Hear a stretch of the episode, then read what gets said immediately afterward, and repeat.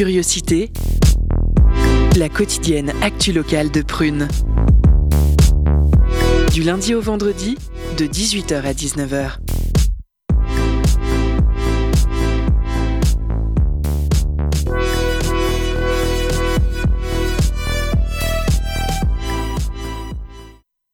Bonjour tout le monde, bienvenue sur Curiosité, l'émission quotidienne de Radio Prune. Alors derrière les micros, ce soir, une belle équipe de chroniqueurs, intervieweurs. Dans le désordre, Enzo, Lisa, Taïsia, Victor, Camilia et Kellig à la régie. Ça va l'équipe? Ça va, merci. ok.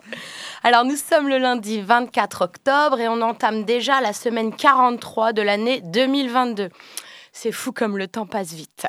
Alors franchement, des fois, je soupçonne l'univers de se foutre un petit peu de notre tronche, comme si la Terre ne tournait plus sur elle-même en 24 heures, mais en 15 heures. D'où cette sensation d'accélération peut-être. Bon, après avoir consulté les internets, on aurait seulement perdu 1,59 millisecondes. Donc c'est pas ça. Mais euh, désolé les, auditeurs, mon enquête s'est arrêtée là car j'avais une petite partie de badminton à finir et accessoirement une émission à préparer.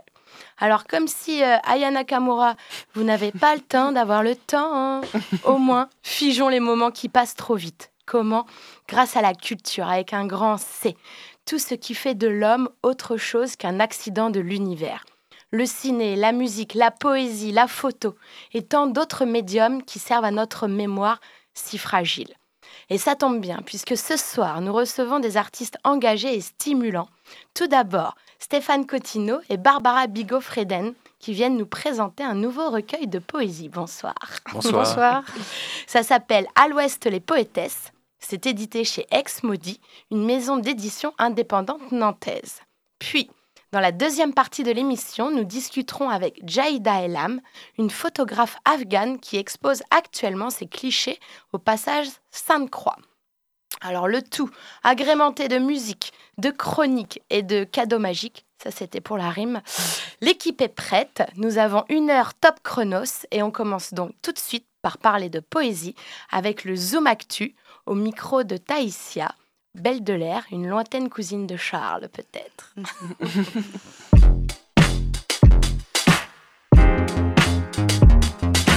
Curiosité. Le Zoom Actu. Alors oui, aujourd'hui on parle de poésie dans Curiosité avec le fondateur de Ex Maudit, la nouvelle maison, maison d'édition indépendante nantaise qui se consacre exclusivement à la poésie.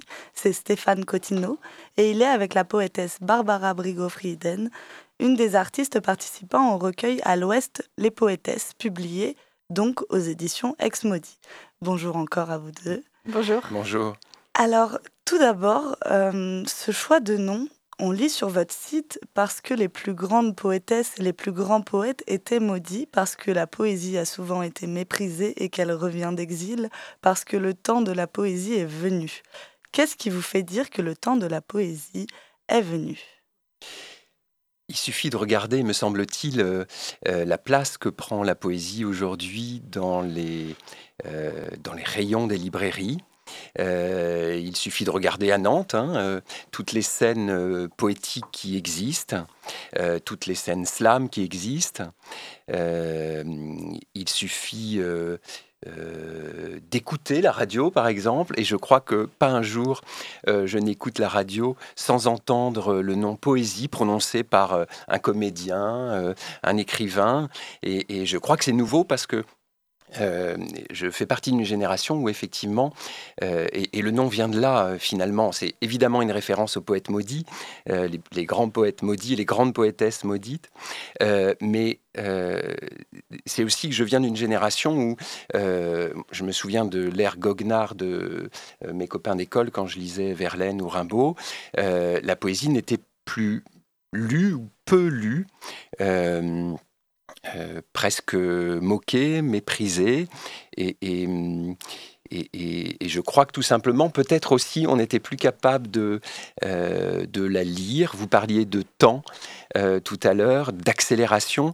Et la poésie propose, mais absolument tout autre chose que nous propose ou nous a proposé notre société, euh, c'est-à-dire euh, produire, euh, acheter, paraître. pour lire ou écrire de la poésie, il faut faire tout autre chose, il me semble. D'abord s'arrêter un peu et, et, prendre le temps de se laisser comme ça traverser par des mots et de manière totalement gratuite, presque inutile. Et c'est cette inutilité qui est belle. Et vous, prenez donc le temps, donc euh, vous avez créé une maison d'édition exclusivement consacrée à la poésie. C'est un pari qui semble osé, au vu de la société justement. Et comment vous est venu ce projet? Et surtout, euh, est-ce qu'il est né d'un manque, selon vous, de structure pour éditer et donc faire connaître, reconnaître les poètes, ou en l'occurrence les poétesses? Il est né, pour, pour dire les choses euh, euh, franchement, il est né vraiment de, du fait que moi, je suis porté par la poésie depuis longtemps euh, et que c'était quelque chose qui était pour moi important à faire. Hein, souvent, on, fait les choses aussi pour soi parce que c'est parce qu'il faut les faire. voilà, je, je, pense à une phrase de Kate Tempest qui passe à Nantes dans peu de temps et, et, qui disait si tu ne qui dit toujours euh, si tu ne fais pas jaillir ce qui est en toi, euh, ce qui est en toi te détruira. Et je crois profondément à ça. Et je, voilà, je suis à un âge où je me disais c'est maintenant qu'il faut le faire. Et, j'ai eu la chance de rencontrer des, poétesses formidables, euh, voilà, le, qui, ont permis de, de, rendre concret cette, cette volonté. Et c'est une réussite puisque vous sortez le premier recueil de poésie contemporaine de la maison, à l'ouest les poétesses. Barbara, vous y avez participé, ainsi que trois autres poétesses, Sibylle Orlandi, Marina Damjanovic. Pardon. Damjanovic, en fait.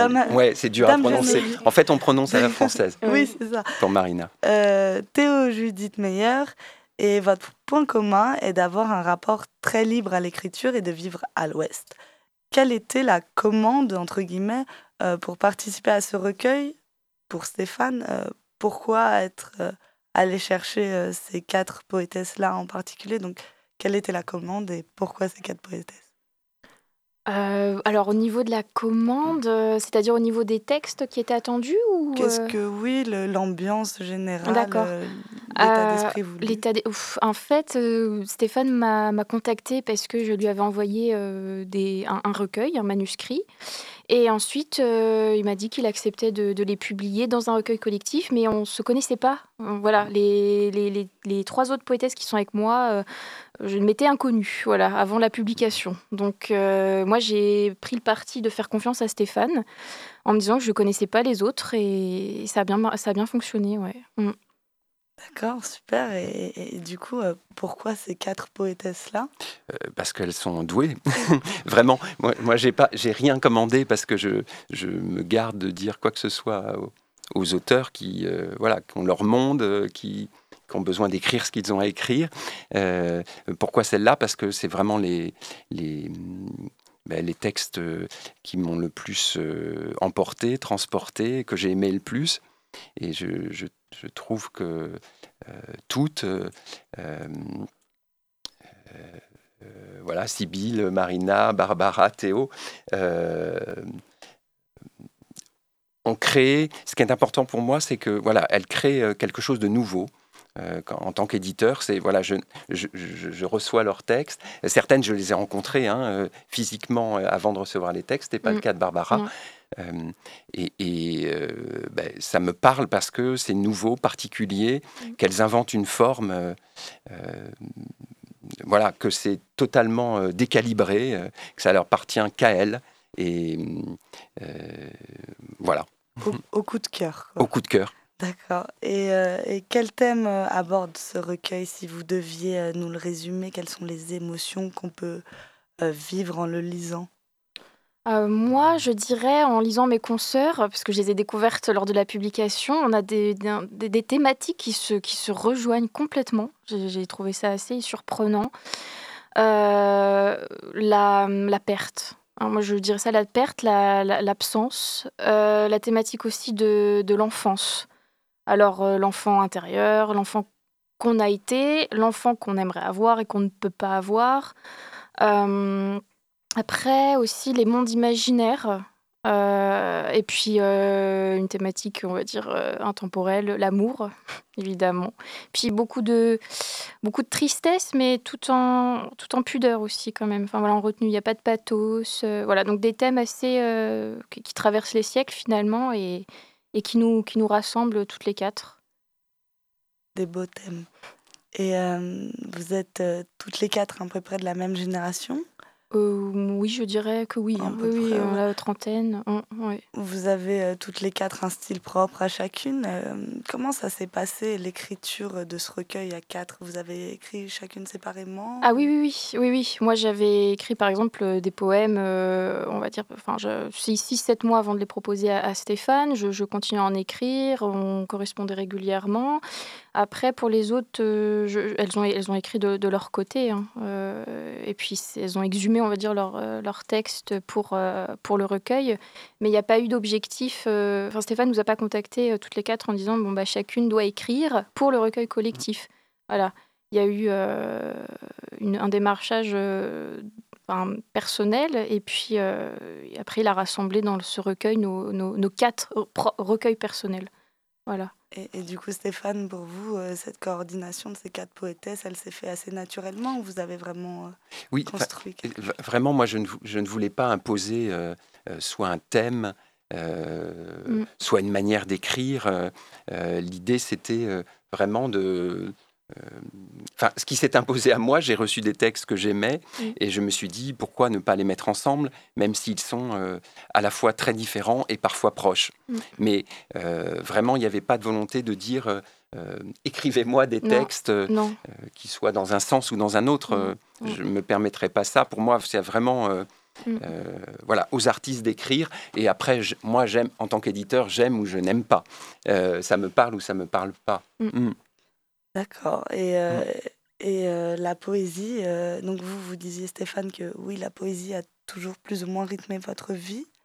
Mais pour Barbara, vous êtes née en, 1994. Mmh. Oui. On a l'impression qu'aujourd'hui, la poésie donc n'est pas le style vers lequel on se tourne spontanément.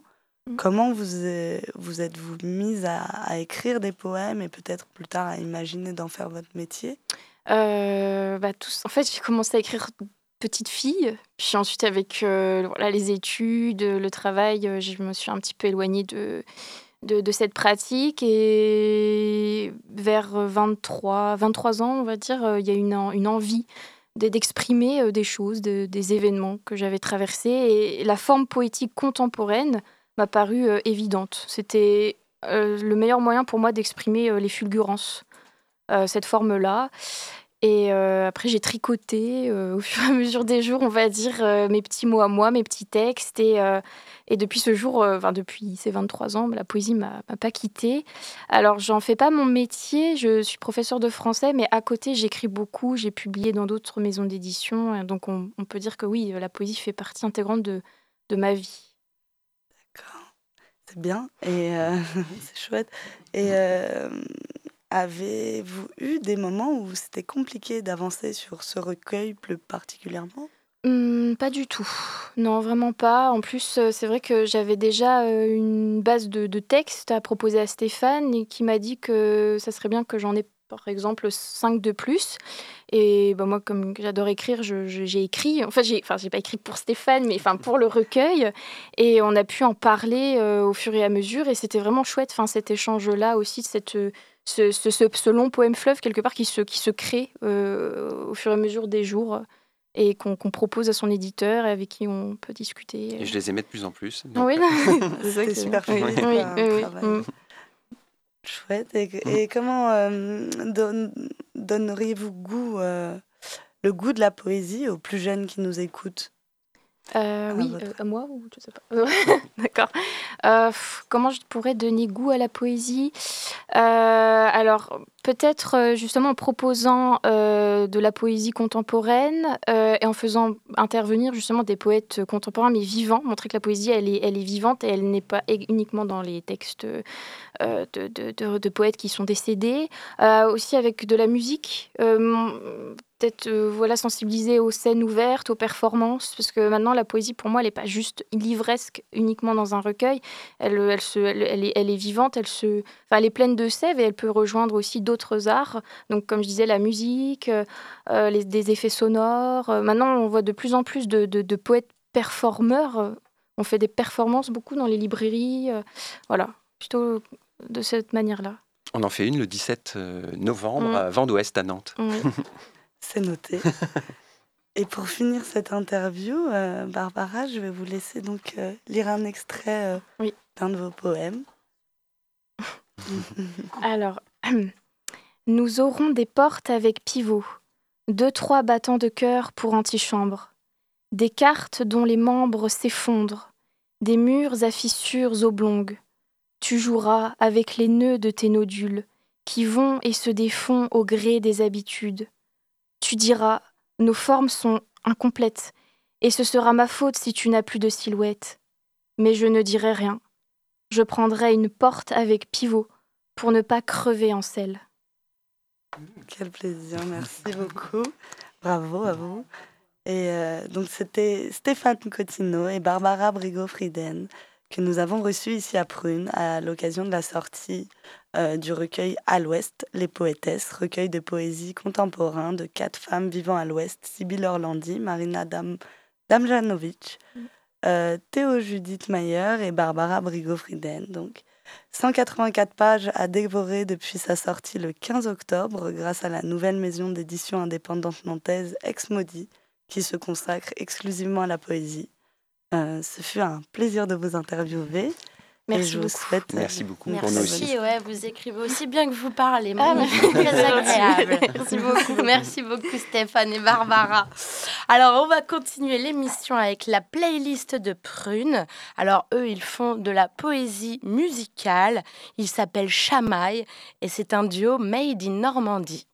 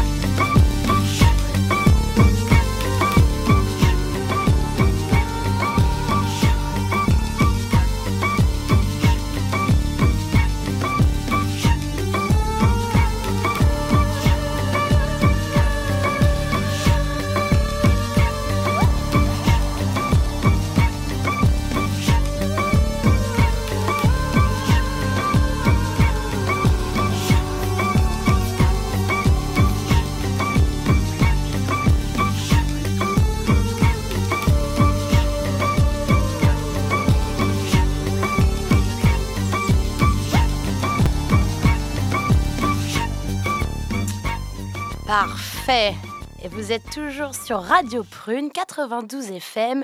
On continue, on reste dans l'actu bouillante.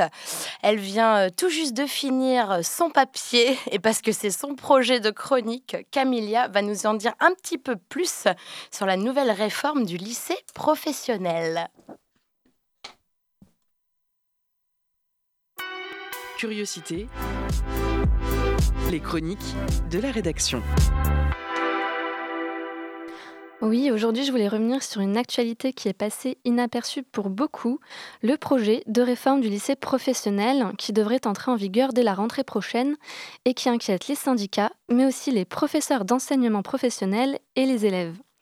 Vous ne le saviez peut-être pas, mais ce sont d'ailleurs eux qui étaient à l'origine de la manifestation du 18 octobre mardi dernier, avec une grève très suivie dans les lycées professionnels et y compris par les jeunes eux-mêmes. Alors, très critiquée, cette réforme est même qualifiée d'attaque frontale contre la formation des jeunes. Mais qu'est-ce qu'elle contient exactement, cette réforme, qui concerne, je le rappelle, à peu près 600 000 jeunes? C'est quand même pas rien. Alors, d'ores et déjà, certains éléments ont été présentés comme non négociables par le gouvernement, et malheureusement, ce sont précisément ceux qui inquiètent le plus. Les voici. En tout premier, une hausse de 50% des périodes de stage, qui ont déjà été augmentées lors de la précédente réforme en 2018.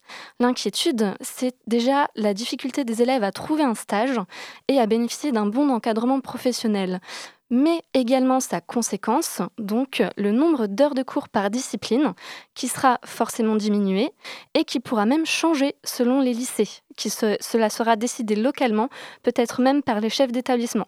Donc on pense notamment aux heures d'enseignement généraux, français, histoire, mathématiques, langue, qui sont essentielles pour les élèves, encore plus en ce contexte post-Covid qui a quand même fragilisé l'apprentissage de beaucoup de collégiens et de lycéens et ça met aussi en danger leur poursuite d'études après le bac. Si on prend l'exemple d'une filière par exemple très demandée sur le marché du travail, la filière logistique, il y a de vraies possibilités de poursuivre les études en licence professionnelle, voire même en master. Et ces heures de cours en moins, eh bien, ça va pénaliser les élèves qui voudraient le faire. Moins d'heures de cours, c'est aussi moins de postes de professeurs, donc on économise un petit peu encore sur les personnels de euh, l'éducation nationale. Et enfin, dernier point et pas des moindres, la modification des filières qui seraient proposées dans les lycées en fonction des besoins des entreprises locales.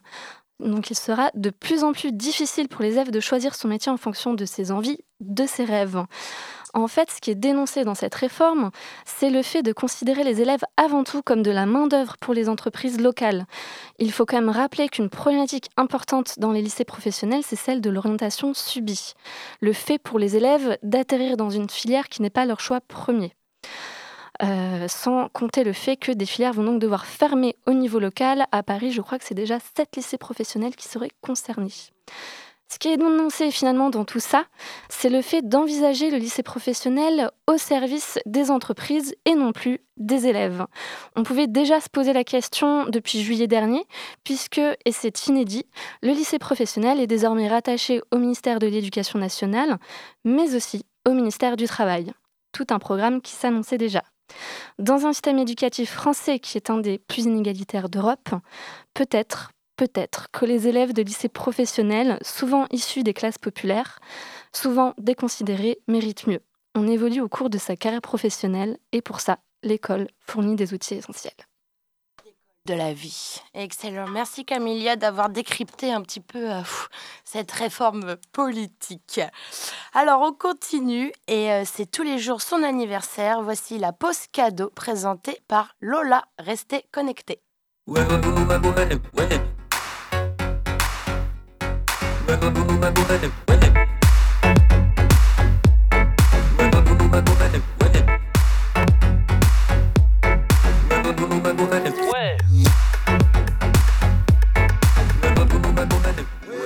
Ce soir, on te fait gagner ton passe 3 jours pour le festival des Nuits Courtes. Les Nuits Courtes, c'est un festival de musique actuelle qui mêle rock, hip-hop, électro, rap et dub pour trois folles soirées de concert. Ça se passe à Fontenay-le-Comte, en Vendée, et c'est du 28 au 30 octobre. On peut citer NTO, O2N, Bilix, La Petite Fumée. il y aura en tout une vingtaine d'artistes montants et confirmés qui vont faire vibrer les deux scènes du festival. Alors pour remporter tes places, envoie ton plus bel emoji en message direct sur l'Instagram de Prune. Et on se laisse avec un artiste qui jouera au festival Lémi Courte le 30 octobre à 19h30. Il s'agit de Luigi Pekka avec le morceau Août 2008.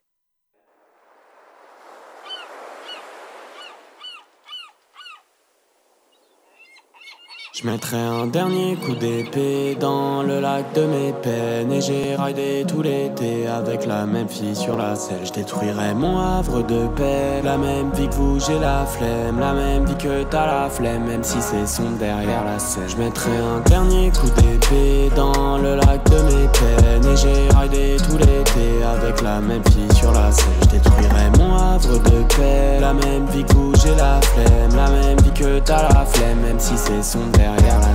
Juste la nostalgie d'un été. Je mettrai ce qu'il faut sur tes plaies. Du paradis sous tes pieds. À la fatigue sur tes plaies. Je suis sur messagerie en effet. Je peux pas te raconter les faits. C'est ma voiture bande FM. Où ce que je qui te fait de l'effet. Pourtant le rose ne pousse pas sur la scène. C'est pas tout le temps les autres. Parfois faudrait que l'intègre. La nuit est mauve et tes remarques sont vaines. On est devenus des hommes et je filmais pas, faut la refaire. J'ai pas su transformer l'essai. Quand je suis comme ça, faut me laisser. Juste un vieux loup solitaire. Club au bec roule sans mi-père. On les maltraite trop, c'est qu'on aime. C'est plus qu'un nuage dans le ciel. Graines de café dans le sel. Ça me fait plaisir que tu te rappelles. Pourtant, le rose ne pousse pas sur la scène. C'est pas tout le temps les autres. Parfois, faudrait que l'intègre. La nuit est tes remarques sont vaines. On est devenus des hommes, mais je filmais pas, faut la refaire.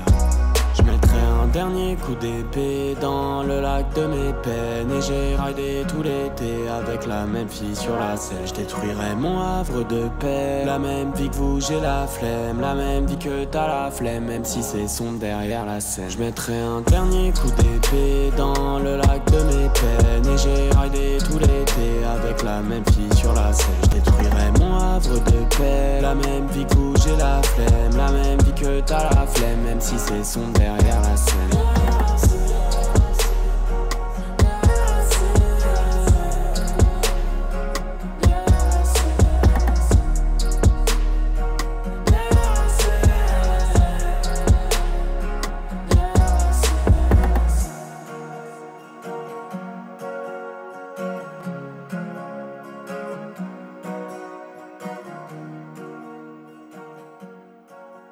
Excellent, donc c'était Luigi Pekka sur Radio Prune. Alors tout à l'heure, on parlait de poésie et justement de la poésie à la philosophie, il n'y a qu'un vers, bon, ou deux si ça se passe bien.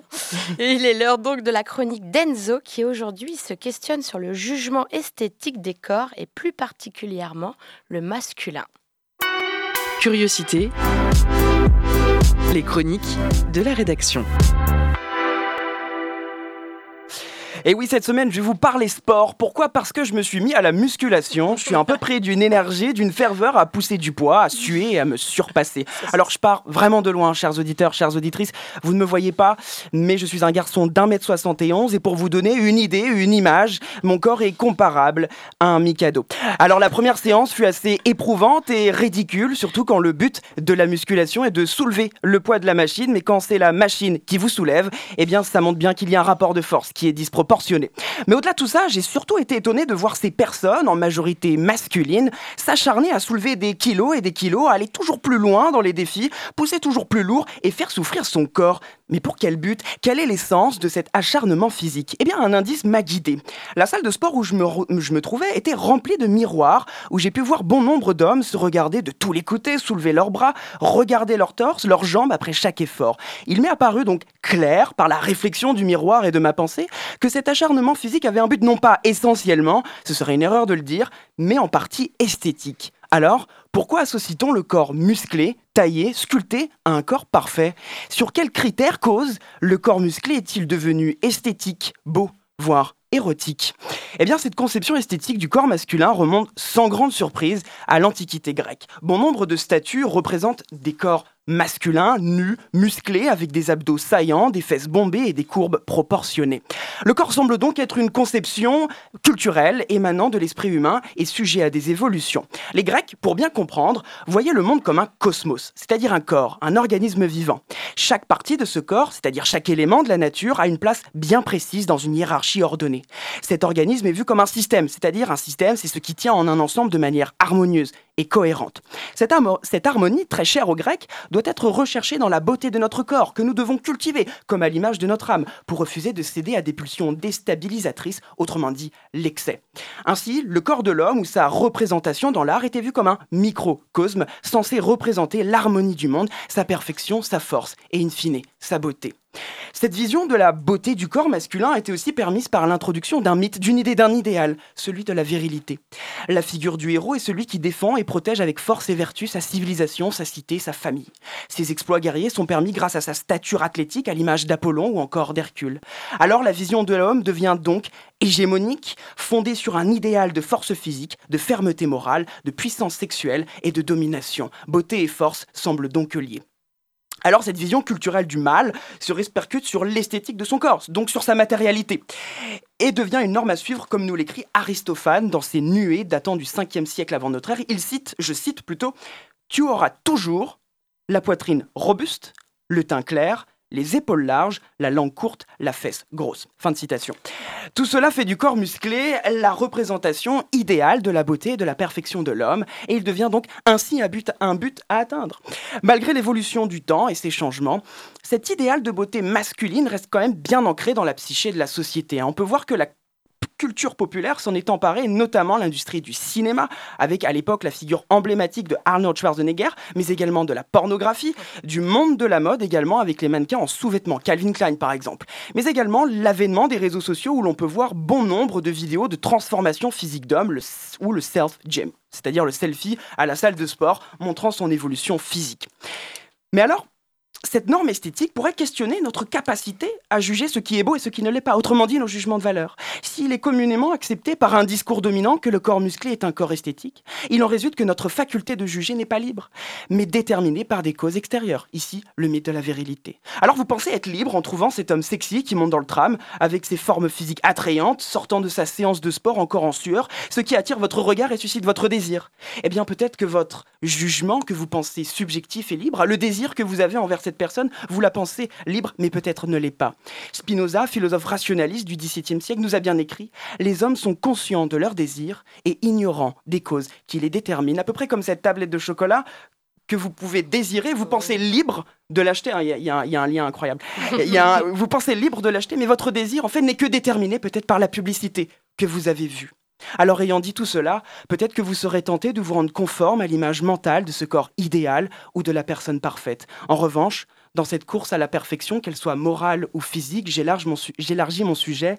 Laissons aussi la place à nos défauts et comme le pensait Jean Cocteau, cultive tes défauts, c'est ce qui fait ton identité. Oh, excellent. Merci Enzo. Moi, je trouve ça un peu has-been, de façon, euh, les corps trop propres. Euh, vous le voyez pas, mais euh, il est vêtu d'un superbe petit euh, costard trois pièces. Merci. Donc, est-ce que la prochaine fois, on pourra avoir une explication sur, sur l'élégance Exactement. Qu'est-ce qu'être élégant? Merci. Alors on continue l'émission, c'est Curiosité sur Radio Prune. Et maintenant tout de suite, on va donc euh, faire une interview, c'est le portrait de vie. Elle vient s'installer autour de notre table ronde. C'est Jaïda Elam et son traducteur. Bonjour, salam alaikum. Bonjour. On est ravis de vous recevoir. Vous venez euh, d'Afghanistan et vous allez nous parler de votre exposition photo. Et c'est Lisa qui va mener la conversation.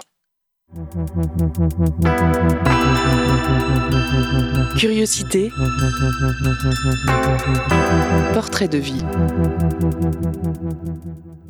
Bonsoir à toutes et à tous. Effectivement, on accueille ce soir dans Portrait de vie Jaïda Elam et Kassim Osmani, son interprète. Donc bonsoir à vous. Bonsoir. Donc vous êtes photographe et on vous accueille à l'occasion d'une exposition flash intitulée Afghanistan, un pays que l'on aime, un pays que l'on quitte, présentée au passage Sainte-Croix à Nantes et qui durera jusqu'au samedi 29 octobre prochain. Donc avec cette exposition, vous nous permettez de plonger dans la vie quotidienne et dans la culture afghane avant la prise du pouvoir par les talibans en août 2021. Ce sont des images qui sont en contraste net avec celles qu'on a l'habitude de voir de l'Afghanistan, notamment euh, dans les médias. Vous êtes vous-même originaire d'Afghanistan et plus précisément de la région du Panjshir, euh, mais vous résidez à Nantes depuis 2020. Euh, Est-ce que vous pouvez nous expliquer votre démarche et ce que vous souhaitez communiquer avec vos photographies? ah, Comme elle a bien compris, bah, elle, va, elle va vous raconter. Mm.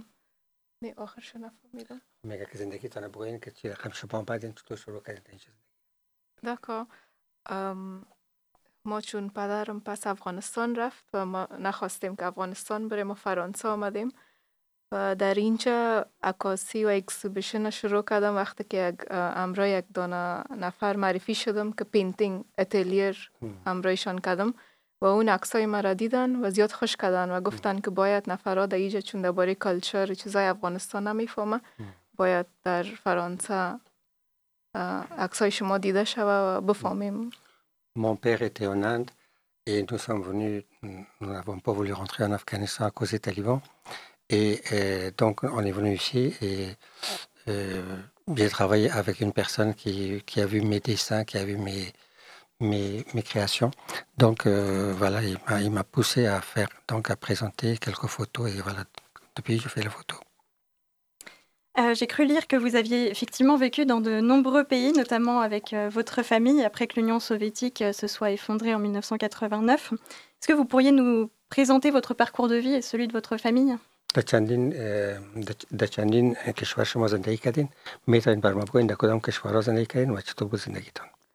ما تنها در هندوستان زندگی کردیم و یک زندگی خوب بود نیک بد چون پدرم دیپلمات بود در هندوستان و چون نفرا فکر می‌کنن که ما مثل دیگه ماجرا واره بودیم مگم تو ما On a juste vécu en Inde. Mon père était diplomate à l'ambassade d'Afghanistan. Et donc, on a, on a vécu une bonne vie et puis voilà, confortable. Euh, à titre personnel, si vous deviez nous décrire la culture afghane, comment vous le feriez?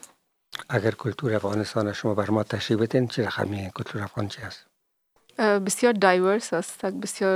کلتور افغانستان شما بر ما تشریح بدین چه رقمی کلتور افغان چی است بسیار دایورس است بسیار خوب چون نمیگویم که وطنم است کلچرم است که از این خاطر نمیگویم و بر دیدنم تویی که پیش نفرا معلوم میشه که یک کلچر تو چیز است چیزی که در تلویزیون نشان میده تو نیست یک کلچر بسیار C'est une grande culture assez variée.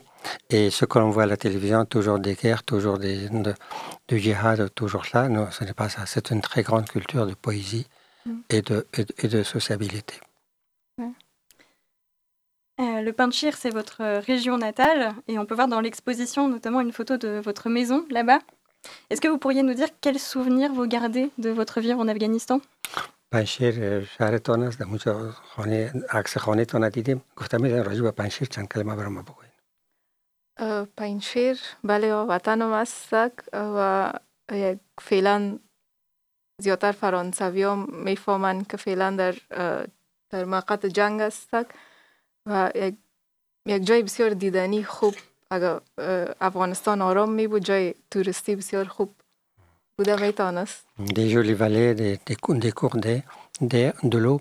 C'est très agréable à voir. Malheureusement, à cause de la guerre, maintenant, personne ne peut y aller. Seulement, on peut parfois y imaginer et puis voir sur certaines photos. C'est tout ce qu'on peut voir maintenant. L'exposition, elle, elle, est nommée euh, Afghanistan, un pays que l'on aime, un pays que l'on quitte. On peut déceler à la lecture de ce titre une forme de résignation, voire du regret. Pour vous, quelle signification il a ce titre i nome Afghanistan jak, jak کشوری که ما دوست داشتیم میگه این نام ماندین چی منامیت برای شما که unfortunately malheureusement ما بودن نتانستیم در افغانستان از خاطر جنگ و همیشه دوست داریم افغانستان اگر میشه که جنگ نباشه پس Passe, passe, passe ouais. Malheureusement, on n'a pas vécu dans notre pays. Autant on l'aime parce qu'on a, voilà, on a, on a, plein de souvenirs, on a la parole de nos parents. Et à cause de la guerre, on ne peut pas aller. Donc c'est pour ça que notre, notre amour est encore davantage grand. Vous résidez en France depuis l'année 2020. Pour quelles raisons vous avez choisi la France et pourquoi plus particulièrement Nantes فهمیدین در دو آه. سال دو سال تا اینجا زندگی می‌کنین چرا فردا رو قبول کردین اومدین؟ و چرا به آمدین چون فرانسه ام- از همیشه این اینمی الان فعلا هم صد سال دوستی فرانسه و افغانستان پوره شد. از همیشه دوست افغانستان بود. مردم افغانستان یک مملکت که زیاد از همیشه خوش داشتیمشان. و اه، مالورز ما تنها من یاد ندارم فرانسوی مگم فامیلم Hmm. Hmm. Hmm.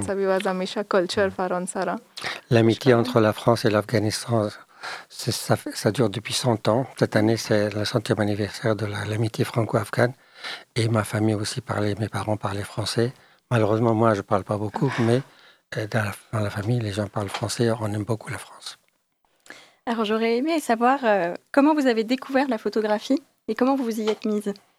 من می‌خوایم بفهم چطور عکاسی را یاد گرفتین چطور طرف عکاسی علاقه گرفتین؟ عکاسی چون پدرم زیاد خوش داره. از خردلکی پدر خدا دیدیم که عکاسی زیاد برشان خوب بود. و اه، من خردلک بودم یک فرنچ فوتوگرافر را دیدم که در نجیو کار می‌کرد رضا دقتی.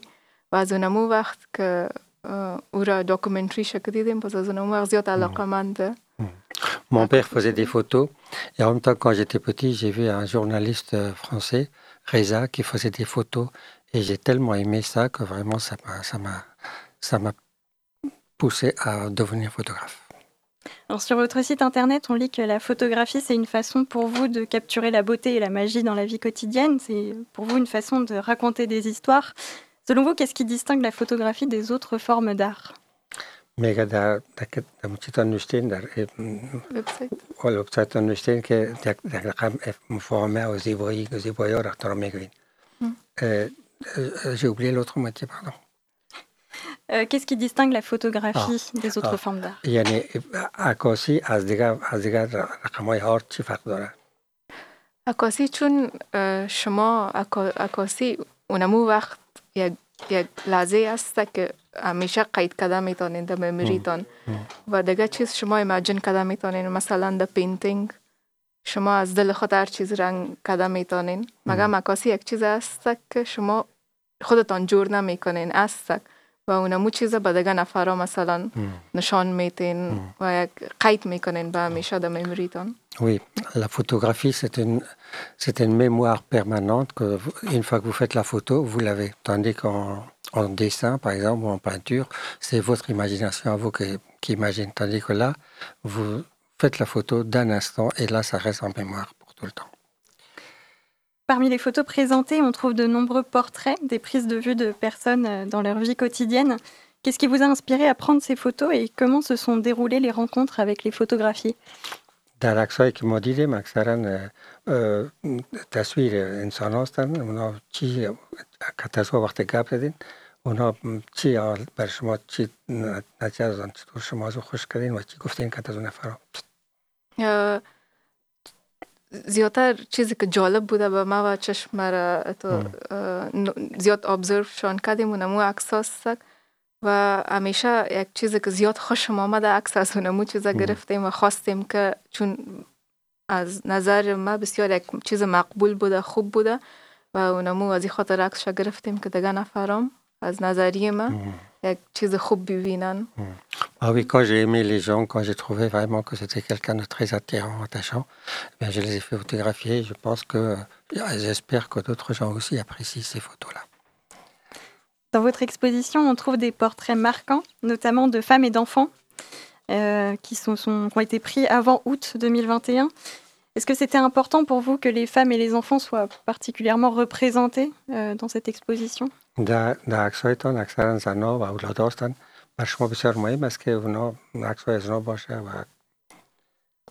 در چون در اه، هندوستان هم که بودم زیاد نفرا فکر می‌کردن که افغانستان یک جای بسیار کنزرویتیو است که زنا بیرون مبرای و چیز نیست به دیدن خانه نیست یعنی چیزا نیست. خو همیشه ما خواستیم که به کلگی نشان بودم که تو یک گپ نیست. Et lorsque, lorsque j'étais en Inde, les gens voyaient toujours la guerre, toujours les, la religion, toujours les prières. Et moi, je voulais surtout montrer la vie quotidienne des gens, qu'il n'y a, pas que, a pas que la guerre, il n'y a pas que les mujahidines, il y a aussi une vie de tous les jours que les gens vivent avec joie. Est-ce que c'est votre souhait de retourner en Afghanistan à l'avenir, si c'est possible?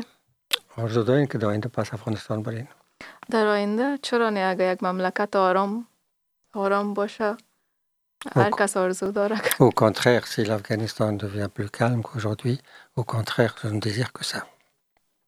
Pour donner à nos auditeurs envie de venir voir l'exposition, est-ce qu'il y a une photo que vous préférez particulièrement et est-ce que vous pourriez nous la décrire بعد از اینکه مشتری ما شنوندای ما بیاین نمایشگاه را ببینن کدام عکس است که خودت بسیار رو دوست داری و مشت... شنوندای ما بیاین رو سعی کنن بله عکس مادر کلانو که کلگی زیاد رو خوش کردن و زیاد خوشم مرا میایم و دوم عکس اه، یک دخترک خورد که کوچی کوچی است عکس اونم مارم که ببینن که افغانا چطور کوچی است یا خیلی دیگه دیگه چیزام کلچر افغانستان Oui, il y a زیاد چیز beaucoup de است. belles photos, mais surtout la photo de ma grand-mère qui est très attachante. Euh, les gens aiment beaucoup ça. Et il y a une, une petite pachtoune là aussi, une petite Kouchi, un petit nomade là aussi, que sa photo est, est- est très appréciée. Les gens aiment beaucoup.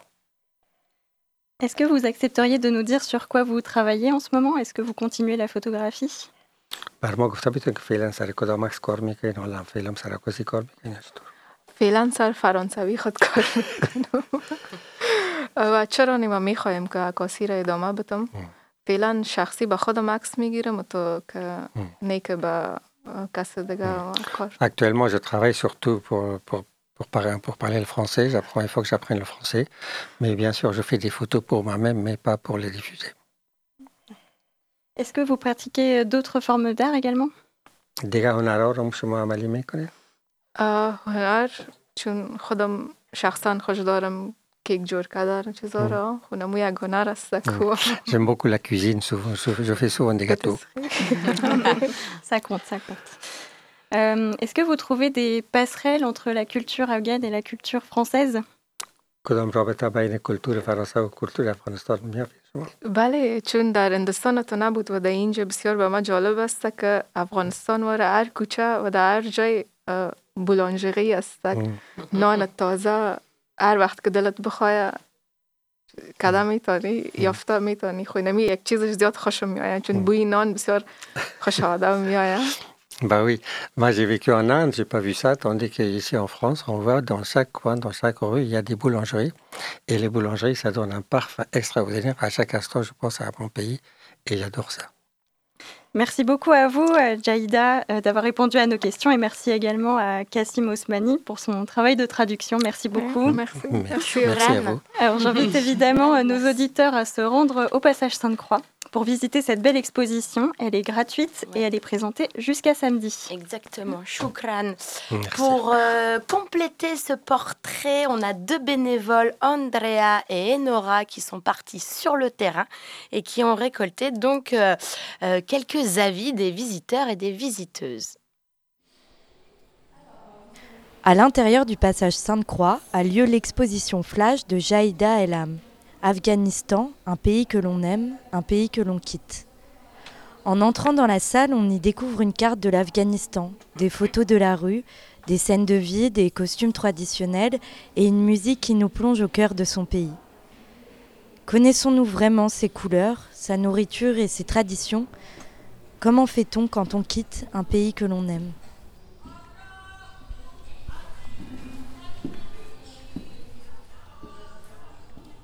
Bah, j'ai beaucoup aimé. Je trouve que on rentre dans l'intimité euh, de cette famille, en commençant ou en finissant par euh, le portrait du grand-père et de la grand-mère, qui sont euh, hyper beaux, surtout la, grand-mère avec son téléphone. On sent qu'il y a le lien entre le passé, la famille, les origines, la transmission aussi de ce qu'elle est maintenant aujourd'hui. Et puis, dans le petit texte d'introduction, euh, bah, la déchirure, l'exil, peut-être même la, la solitude. Enfin, c'est un- une drôle d'aventure quand même.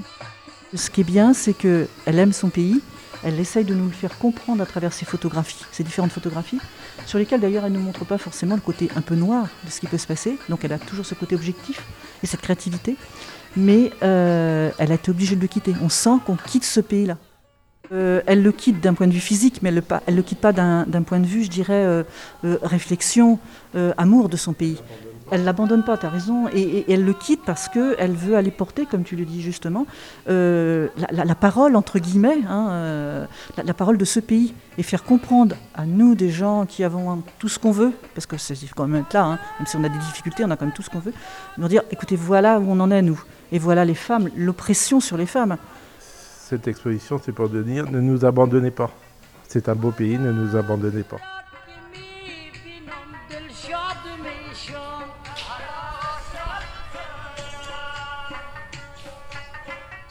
Excellent. Alors, euh, on aurait pu passer un petit morceau euh, de musique euh, arabe pour, compléter, pour finir cette interview. Mais dans la playlist de Prune vous propose plutôt Enfant Bulle. Lui, il nous vient de Châteauroux, Castle Ginger pour les bilingues.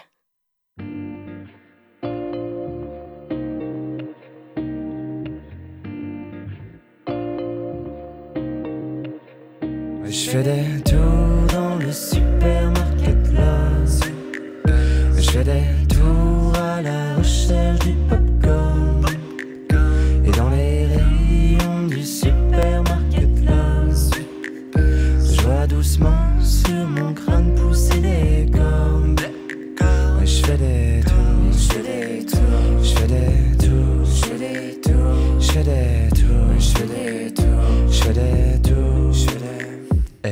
J'ai croqué dans la pomme, cédé à la provoque. J'ai multiplié mes tickets, mes tocs. Je regarde les étoiles, l'astronomie du froc, ouais. Pour savoir qui partagera mes cornflakes. J'ai sorti mes anecdotes, mes plus belles sornettes, ouais. Mon faux polo Lacoste, mon pack de lèvres rituel. Quelques grammes et quelques blagues. La formule habituelle. Ouais, je fais des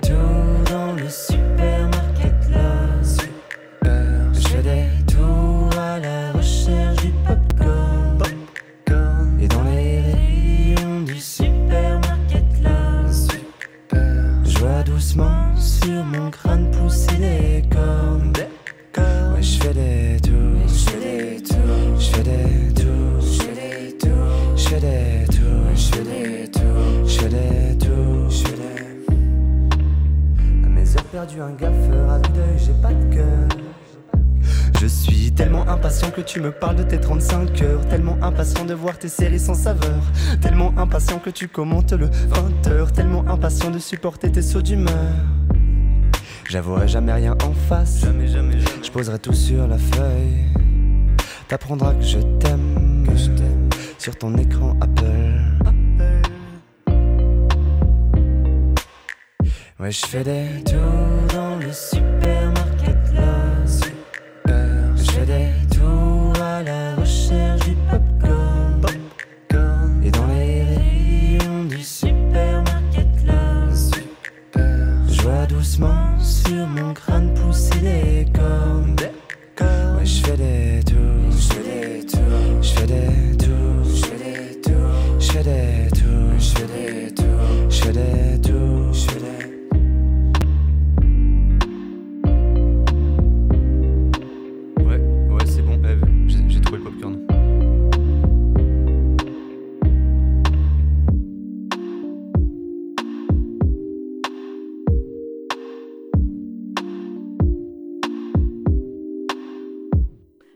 parce qu'on n'a pas encore fait tout le tour de l'actualité locale.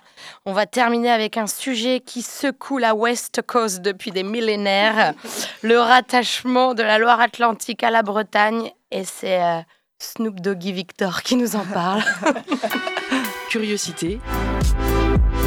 Les chroniques de la rédaction.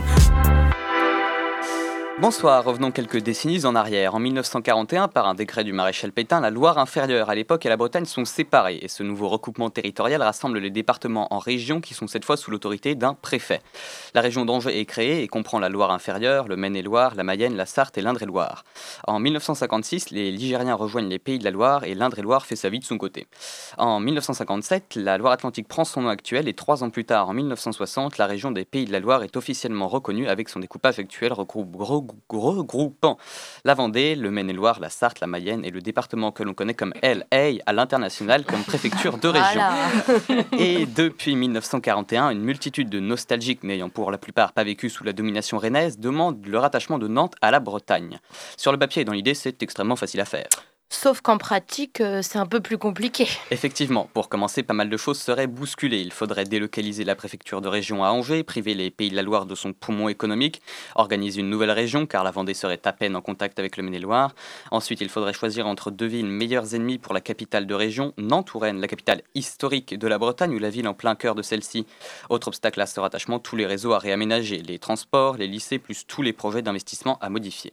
Depuis 1941 donc, plein de rassemblements s'organisent. Comme argument, les associations mettent en avant la plus grande école à enseignement en breton du monde située à Nantes, ou l'ajout du drapeau breton sur le pavillon de la mairie, seule avancée en 70 ans de la bretonisation de la Loire-Atlantique, excepté peut-être l'organisation des Jeux de Bretagne il y a quelques mois, avec comme épreuve phare le lancer de bol breton dans un panier de basket. Si à Brest il est tout à fait habituel de voir des fest-noz, des fêtes populaires où tout le monde remet un costume traditionnel et danse au son du bignou, mais si, le biniou, cet instrument qui ressemble à une cornemuse, mais en pire, je vous le ferai pas écouter. Mais, hein.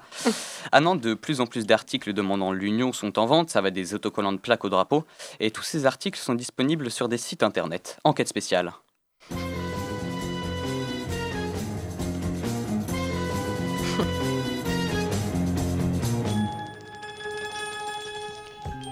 Alors on est sur un ordi et on va aller sur 44-bzh.fr. C'est parti.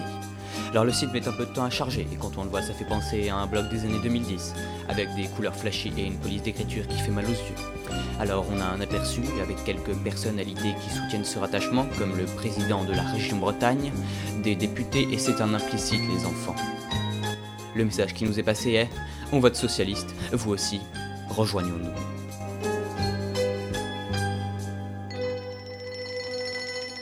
En résumé, ce site flingue un peu tout et tout le monde. De Christelle Morancet taxée d'incapable à la mairie de Nantes accusée, à la maire de Nantes accusée de déni, on en prend pour son grade. Ah, et on a un sondage qui nous informe que les Ligériens sont plus nombreux à penser le rattachement possible que les Bretons eux-mêmes. On va à présent écouter un fervent défenseur d'une Bretagne à cinq départements. Confirme ma volonté forte de réaliser avec vous le rattachement de la Bretagne historique à Nantes. En effet, il ne s'agit pas de rattacher Loire-Atlantique à la Bretagne, mais bien de rattacher la Bretagne à sa ville patrie, Nantes, que l'on se situe d'un point de vue historique, avec le positionnement du Château des Ducs, au confluent de la Loire, avec bien évidemment un point de vue historique et géographique, mais également gastronomique. En effet, que seraient les vins de Bretagne sans le muscadet? Eh bien, pas grand-chose, mes amis. Hein? Il n'y a pas que le chouchen dans la vie. Ceci étant dit, je vous dis Kenavo. Et c'est ce qu'on appelle la géographie des papilles, pas sûr toutefois que cet argument de haut vol suffise à convaincre l'État. Wesh niggas, excellent, amazing, merci Victor. voilà, on approche la fin de l'émission, alors de la poésie, de la muscu, en passant par les déboires des générations 2000, de la photo persane, évidemment le clash suprême du Grand Ouest. Notre émission Curiosité est en replay sur euh, le site internet voilà, on remercie euh, chaleureusement tous les invités et vous, toute cette belle table ronde. Et merci, à toi. Merci. merci, ciao, bonne soirée.